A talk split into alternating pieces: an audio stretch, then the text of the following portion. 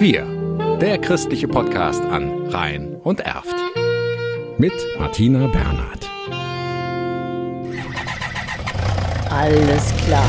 Die alte BMW mit Beiwagen von Christa und Dieter Wolf aus Elsdorf springt an.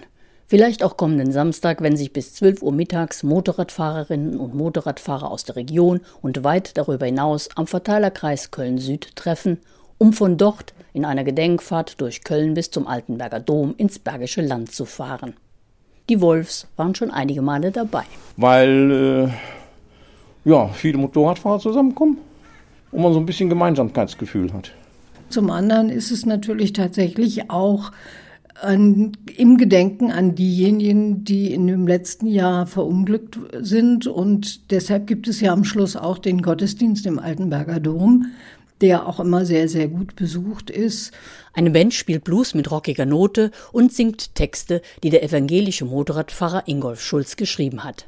Helme am Altar und Kerzen erinnern an Verstorbene und Verunglückte. Ihre Namen werden im Gottesdienst vorgelesen. Dabei wird es in der Kirche, die seit 1857 Gotteshaus für evangelische wie katholische Gläubige ist, ganz still. Und ich finde, es hat schon was Besonderes und was sehr Respektvolles. Sie ist dankbar, dass ihr Cousin einen schweren Motorradunfall überlebt hat. Ihr Mann erinnert sich an das Lachen einer motorradverrückten Freundin. Mein erster Gedanke war dann, ja, die ist verunglückt. Aber es hat sich dann hinterher herausgestellt, die war relativ jung und hatte einen sehr aggressiven Krebs und ist dann also an dem Krebs gestorben. Im ökumenischen Gottesdienst im Altenberger Dom spielt das keine Rolle. Er beginnt in der Regel um 14 Uhr. Nur im letzten Jahr wurde es etwas später, weil sich von Köln bei strahlendem Sonnenschein Tausende mit ihren Motorrädern auf den Weg gemacht hatten.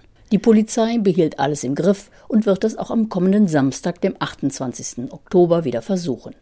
Unterstützt wird sie dabei von den Helferinnen und Helfern der Aktion Blauer Punkt, die auch Veranstalter der Gedenkfahrt ist. Die Aktion Blauer Punkt ist ein Zusammenschluss verschiedener Gruppen christlicher Motorradfahrerinnen und Fahrer, die sich am Wegesrand positionieren, um den Corso sicher an sein Ziel zu leiten. Auch Christon Dieter Wolf auf ihrem BMW-Gespann. Wenn es denn kommenden Samstag anspringt.